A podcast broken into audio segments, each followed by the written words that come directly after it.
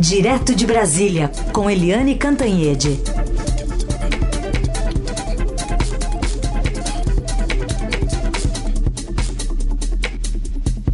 Oi, Eliane, bom dia. Bom dia, Heisen, Carolina, ouvintes. Eliane, vamos começar falando sobre essa operação Lume, né, que acontece, é, enfim, depois da prisão da, da Sarah Winter, né, essa ativista aí que também foi é, alvo da Polícia federal? Enfim, como é que a gente está analisando essa situação também politicamente? Essa operação já, já é uma continuação, porque veio a Sara, é Sara Giromini. A imprensa agora está tentando é, botar o nome dela verdadeiro, Sara é. Giromini. É. Né? Ela foi presa. Aquele Renan. Uh, Renan Senna também, que é um dos ativistas aí, que é aquele Brutamontes que agrediu eh, os enfermeiros que estavam fazendo uma homenagem aos colegas é, mortos. Quer dizer, é uma coisa de, de doido mesmo. Eles têm esse, esse movimento é, dos 300, que na verdade nunca passaram de 30, e fazem pirotecnia, jogando fogos de artifício sobre o Supremo Tribunal Federal, andam armados na, na é, Praça dos Três Poderes, já foram expulsos lá. Bem, e hoje a, a é, Procuradoria-Geral da República pediu essa ação. O ministro Alexandre de Moraes do Supremo Tribunal Federal autorizou e a Polícia Federal está cumprindo os mandados é, judiciais nesta manhã. São 21 buscas e apreensão em cinco estados e no Distrito Federal. Tem aí São Paulo, Rio de Janeiro, Minas Gerais, Maranhão, Santa Catarina e Distrito Federal. Um desses é, alvos é um deputado, é o deputado Daniel Silveira, do PSL do Rio de Janeiro, que é um sujeito bastante curioso, porque ele põe lá que isso aí é uma. É, é uma operação do velho poder, né? E ele tem uma hashtag que é não mexam com Weintraub, ou seja, tudo da mesma laia, da mesma, da mesma, vamos dizer assim, do mesmo grupelho, né?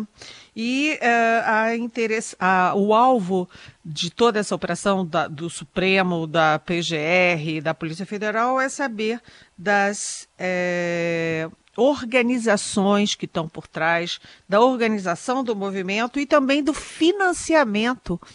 Quem financia essas pessoas?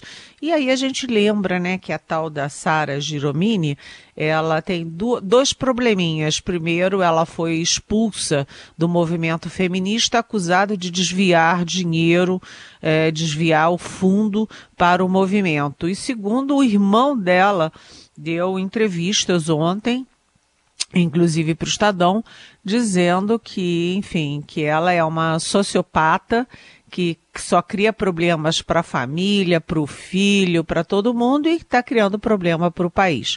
Ou seja, é, essa operação continua e é uma operação que continua firme atos antidemocratos, antidemocráticos que visam o Supremo Tribunal Federal, visam ministros do Supremo Tribunal Federal, que visam uh, o Congresso Nacional, não são admitidos pelas instituições que são os pilares da democracia, não apenas no Brasil, mas em qualquer parte do mundo. Bom, a gente teve até, Eliane, manifestações aí de dois ex-presidentes da República num evento aqui, uh, inclusive promovido pelo Estadão. Nós tivemos aí a manifestação do ex-presidente Fernando Henrique Cardoso e da ex-presidente Dilma Rousseff também. Vamos começar ouvindo o que disse o ex-presidente Fernando Henrique, né, a respeito aí é, do Brasil tá vivendo esse momento, né, de atos aí antidemocráticos e o ex-presidente Fernando Henrique falou a estudantes brasileiros lá no Reino Unido, no Brasil Fórum uh, ah, UK, né, 2020, evento da comunidade de estudantes, o Estadão acompanhou. A questão da democracia não se deve dar por assente que a democracia vai funcionar, que as instituições vão funcionar. Nós não estamos nos Estados Unidos nem na Inglaterra, onde as instituições provavelmente funcionam. É verdade que nos últimos tempos aqui no Brasil, em comparação com o que eu vivi em outras épocas, a gente vê que tem, a imprensa. A mídia é muito livre e diz o que pensa. E há liberdade. Nesse momento aqui há liberdade. Segundo lugar, o Congresso, embora tateando, assumiu posições. O presidente da Câmara, especialmente, assumiu posições, tomou posições. Né? Então, isso é um dado que dá confiança de que talvez seja possível contar com as instituições. O povo, mas tem um problema: o povo está em casa com medo por causa do, do coronavírus. Não há reação popular. E tivemos também a ex-presidente Dilma, nós vamos ouvir aqui uma sonora dela, Eliane, a, a sonora dela que é, ela falou da relação do, do presidente Bolsonaro com o Centrão, a quarta, tem, temos várias sonoras dela, vamos usar a quarta aqui. O presidente tem se aproximado aí com o grupo no Congresso, para ela o Centrão tem mais apreço pela democracia do que o presidente. Então, eu acho que essa história da velha política e da nova política é uma fachada do Bolsonaro. O, fascismo do Bolsonaro é mais antigo do que a política do Centrão no Brasil. O Centrão ele convive mais num quadro de democracia do que o neofascismo. Ele corrói a, neo, a, a, a democracia. Bom, Eliane, e aí, nesse contexto, os ex-presidentes demonstram suas preocupações também, né?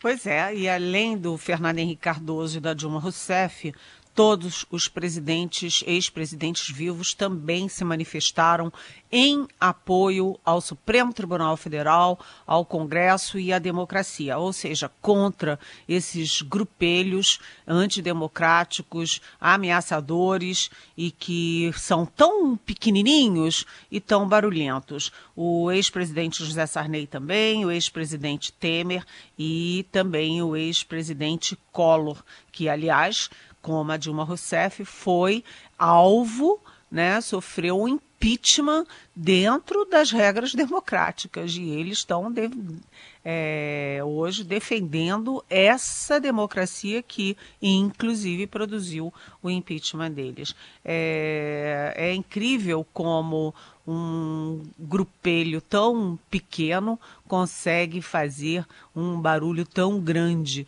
Mas a tal Sara Giromini, é, ela, ela é meio estranha, porque ela era feminista roxa, agora é antifeminista. Ela era anti-bolsonarista, agora chama o Bolsonaro de meu paizinho, tem um monte de foto com ele. E ela é cheia de fotos também com armas, revólveres, é, enfim, é, aquele é, rifles, etc, etc. E, e ela me parece que ela está buscando muito vitrine. Aliás, o irmão dela diz isso, que o alvo dela o objetivo dela é buscar é, exibição pública, é, fama, e ela possivelmente está querendo se candidatar a alguma coisa, né? Tanto que a imprensa está deixando de chamá-la pelo apelido e chamando pelo nome, o verdadeiro nome dela. Ela parece uma figura bastante, vamos dizer assim, é, que merece até um estudo psicológico, psicanalítico para tentar entender a criatura. Eliane, vamos falar sobre o problema Abraham Weintraub, né? Palavra usada pelo presidente ontem ao se referir ao ministro da Educação. É, é o ministro da Educação é, você vê, né, o, o, tal do sujeito, tal é, deputado Daniel Silveira, que é alvo hoje da busca e apreensão, ele tem a hashtag é, não mexam com Valtraub. Então a gente sabe quem é a turma do ministro da Educação, Abraham Weintraub, que a gente pode dizer com certeza que a turma dele não é a turma das universidades, não é a turma da ciência, não é a turma da sociologia, da antropologia, nada disso. A turma do Weintraub é outra, e inclusive dentro do governo, porque o Weintraub divide o próprio Palácio do Planalto, o próprio governo, porque a ala ideológica, aquela ala olavista, a ala dos filhos do presidente, é, desse tipo aí do PSL, é, que está envolvido aí nos atos antigolpistas, essa turma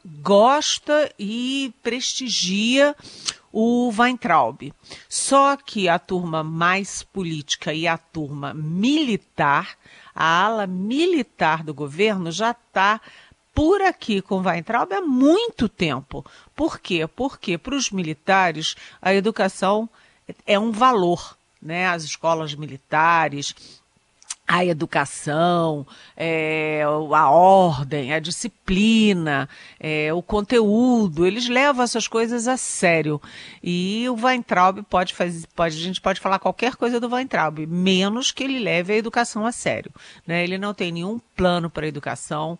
O governo Bolsonaro, desde o Vélez Rodrigues, ou seja, desde o primeiro dia até agora, nunca disse a que veio numa área chave, essencial da educação, que é o que, é, que, do país que é a educação, porque é, é, a educação que vai criar inclusão social, que vai desenvolver o país, e a gente não sabe até agora o que, que o Bolsonaro quer nessa área.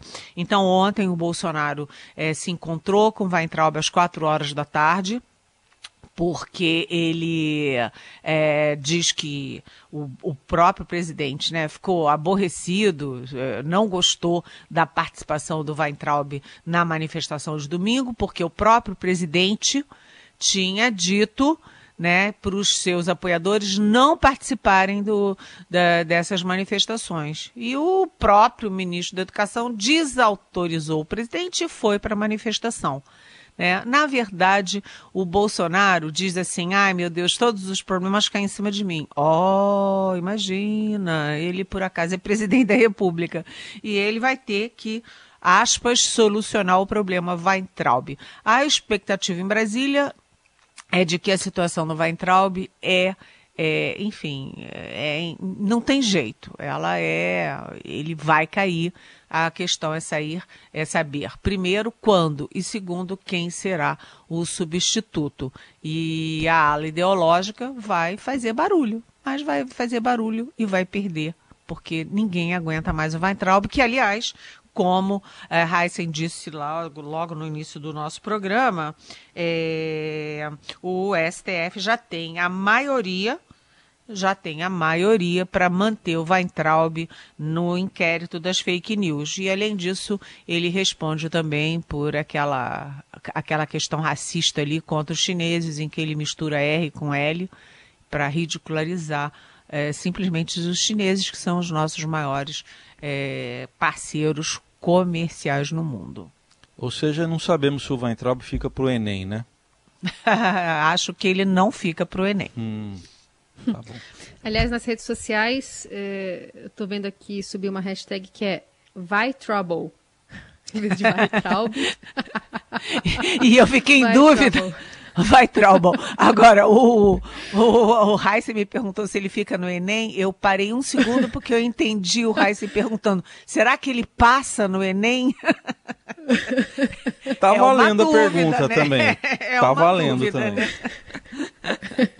Conexão com Brasília, com Eliane Cantanhede. Vamos falar da cloroquina e da hidroxicloroquina. Houve uma mudança de entendimento do FDA, né, órgão americano que trata de alimentos e medicamentos. E, e no Brasil, uma ampliação, né, Eliane?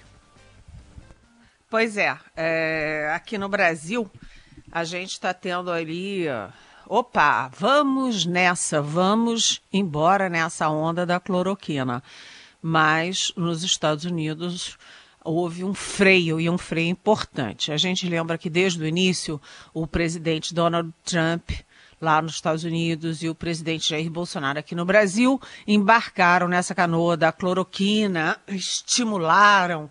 O, o Trump, inclusive, chegou ao ponto de dizer que ele estava tomando cloroquina preventivamente ele estava se automedicando, tomando cloroquina para evitar pegar o coronavírus, quer dizer, e ele fazendo uma coisa dessas, ele estimula as pessoas a tomarem cloroquina. Só que quem tem problema cardíaco, quem tem arritmia, corre o risco de morrer se automedicando com esse remédio. Mas, enfim, Aqui no Brasil, o primeiro-ministro da Saúde do governo Bolsonaro, o Luiz Henrique Mandetta, se recusou a endossar a cloroquina. A Anvisa também tinha, estava com muito pé atrás com a cloroquina. O segundo ministro, Nelson Traich, que, que como Mandetta é médico, também se recusou a embarcar nessa história de cloroquina. Eu estou falando de cloroquina e hidroxicloroquina, que são da mesma família. É...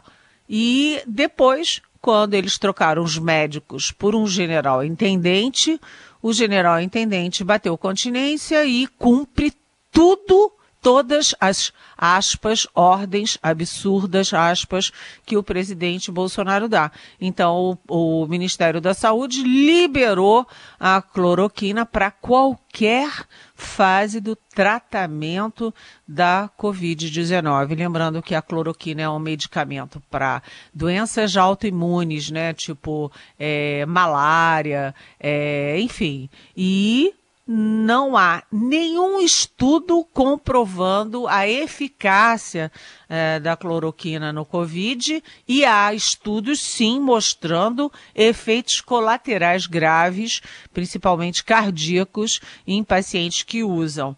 É, e, aliás, foram esses dois argumentos que a, F, a FDA, a Food and Drug Administration, que é a Anvisa americana, uh, usou ontem para proibir o uso lá nos Estados Unidos. E agora, gente, o mais terrível dessa história é que os Estados Unidos despejaram 2 milhões de doses de cloroquina aqui no Brasil.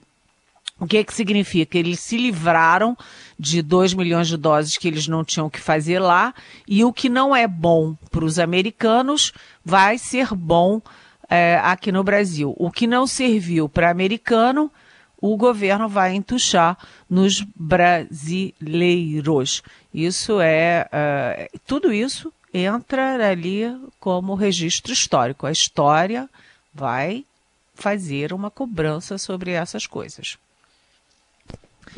Eliane, tem uma pergunta aqui da Conceição. Ela enviou para a gente com a hashtag Pergunte para Eliane nas redes sociais. E ela quer saber o seguinte: Apesar de todas as precauções, minha família teve seis casos de Covid, uma reação em cadeia. Gostaria de saber se quem teve casos na família, sobretudo com agravamento, pode processar o presidente Jair Bolsonaro por suas afirmações de que se trata de uma gripezinha. Pergunta da Conceição. Oi, Conceição, bom dia. Eu não sei te responder isso não, Conceição. É, é, melhor consultar um advogado, mas o fato é o seguinte: seis pessoas da mesma família, nossa, que horror, que horror. É, se cuidem, façam uh, a quarentena direitinho, se isolem uns dos outros, porque seis pessoas da mesma família é realmente gravíssimo. Agora, é, o presidente Bolsonaro tem responsabilidade, sim, uma responsabilidade em massa, porque ele desobedeceu todas as orientações da Organização Mundial de Saúde, é, desobedeceu todo o bom senso, desobedeceu todas as medidas que foram tomadas no mundo desenvolvido todo, na China, na Itália. Desculpa na China, na Itália, na Espanha, no, em todos os lugares é, a favor do isolamento social. A gente falou dos erros graves do presidente em relação à cloroquina, que ele impôs ao Ministério da Saúde, e ao erro grave, é, original do presidente contra o isolamento. Agora, o Brasil está no pior dos mundos com chegando a 45 mil mortos, chegando a um milhão de contaminados e sem saber como sair disso, porque houve falta de comando, houve falta de presidente, houve falta de rumo e virou um estouro da boiada. Cada um faz o que quer. O Brasil está saindo do isolamento antes do, do recomendável e isso tudo só piora a situação do, da doença e a saída da crise econômica que atinge milhares ou milhões de empresas e empregos no país. Eliane, duas perguntas sobre militares de duas ouvintes. Uma é sua xará, Eliane Cervellini, que quer saber o seguinte: é, se os militares não deveriam fazer um pronunciamento mais direto e contundente, esclarecendo a posição deles em relação a essas manifestações a favor de um golpe militar. Essa é da Eliane. E a Karen Studer pergunta quando os militares deixarão de apoiar Bolsonaro. É... Ó, é, bem-vinda, minha xará Eliane, bem-vinda, Karen. Essa questão militar tá super delicada porque, bem, vocês estão acompanhando, né? O, o governo não é um governo militar, mas o presidente Bolsonaro se diz militar o tempo inteiro. Ele diz: eu, como militar, né? Nós, os militares. Aí a gente lembra que ele saiu do Exército há mais de 30 anos como tenente, e não apenas saiu há mais de 30 anos, e não apenas saiu como tenente, como ele saiu como um tenente insubordinado. Né? Ele saiu pela porta dos fundos, mas ele bate no peito como se fosse militar. É, e todo mundo leva isso a sério, eu acho meio fora de sentido, mas enfim. E ele, é, apesar do governo não ser militar, ele encheu o Palácio do Planalto, o Palácio do Planalto é todo militar. Ele, o vice e os três principais ministros são todos é, militares. Ele é, é, ele era saiu como tenente e automaticamente foi promovido a capitão e os outros todos são generais. E a gente sabe que os ministérios estão bem é, entregues aos militares, que o Ministério da Saúde tem em torno de 30 militares e que tem quase 2 mil militares é, ganhando é, salários, etc., etc., espalhados na estrutura do governo federal. Então, o governo não é militar, mas é um governo de militares, vamos falar assim. É, há uma diferença. Os ministros militares é, que ocupam uma função civil, eles estão muito ligados ao Bolsonaro assinando notas com Bolsonaro, endossando o Bolsonaro, etc., inclusive o ministro da Defesa, Fernando Azevedo Silva, que participou daquela, daquela é, sei lá, é, daquela ida de helicóptero do presidente festejando a manifestação golpista. Mas, se a gente olhar, os comandantes da Marinha, da aeronáutica e do exército, eles estão mantendo uma distância protocolar. Você não está vendo é, eles lá no palácio, participando de reunião, participando de, de manifestação.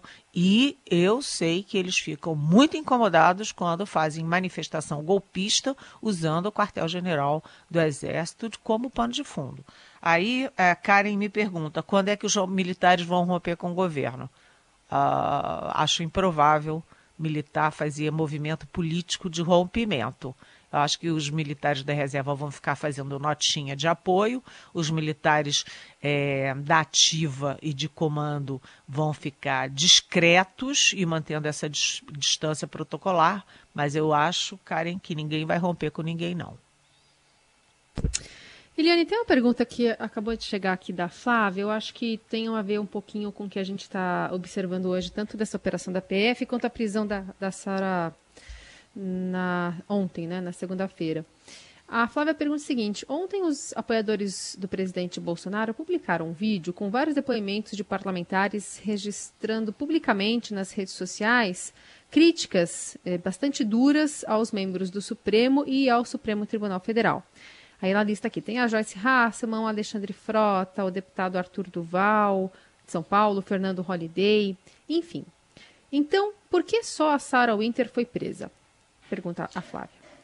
Oi, Flávia, porque uma coisa é você manifestar sua opinião. Como a gente aqui na Rádio Eldorado, a gente manifesta opinião também, não é? Além de informação. Uma coisa é você opinar, outra coisa é você ameaçar. A Sarah Winter, que faz fotos armada, que tinha um acampamento é, armado na Praça dos Três Poderes, é, ela e é, o grupelho dela fizeram aquele ato é, imitando a Ku Klux Klan, né, com tochas, com máscaras na cara, tal, aquela coisa supremacista que matava negros nos Estados Unidos por serem negros, ela não apenas emite opinião, ela faz ameaças. Ela ameaça é, o ministro Alexandre de Moraes, eles todos ameaçam os ministros, as famílias dos ministros e ameaçam invadir o Supremo Tribunal Federal. Então, uma coisa é opinião, outra coisa é ameaça à integridade física e à integridade institucional. Então, veja bem a diferença. Muito bem. Eu, Carol, deixa eu só fazer um registro rapidinho aqui para a Eliane também. Hum, é, é, acabou de sair um dado aqui do IBGE, a pior queda do comércio varejista na história, desde que se começou a pesquisar. 16,8% a queda do comércio varejista no mês de abril.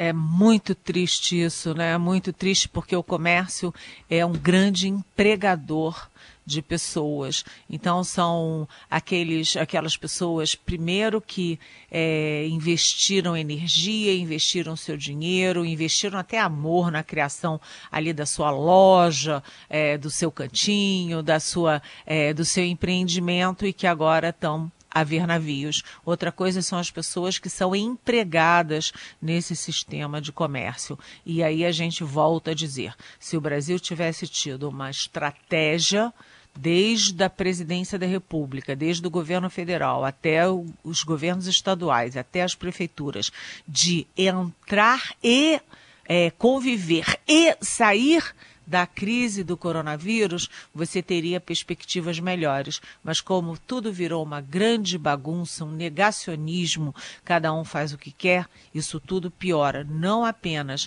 as mortes e as contaminações, mas prejudica, contamina e cria esse caos no comércio, na indústria, nos empregos. Nós estamos realmente no pior dos mundos.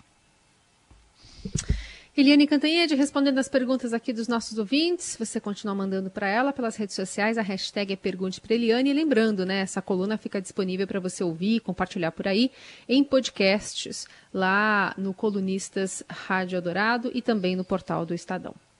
Eliane, obrigada. Boa, boa terça-feira, né? Até amanhã, até quarta. Boa terça-feira. Beijão.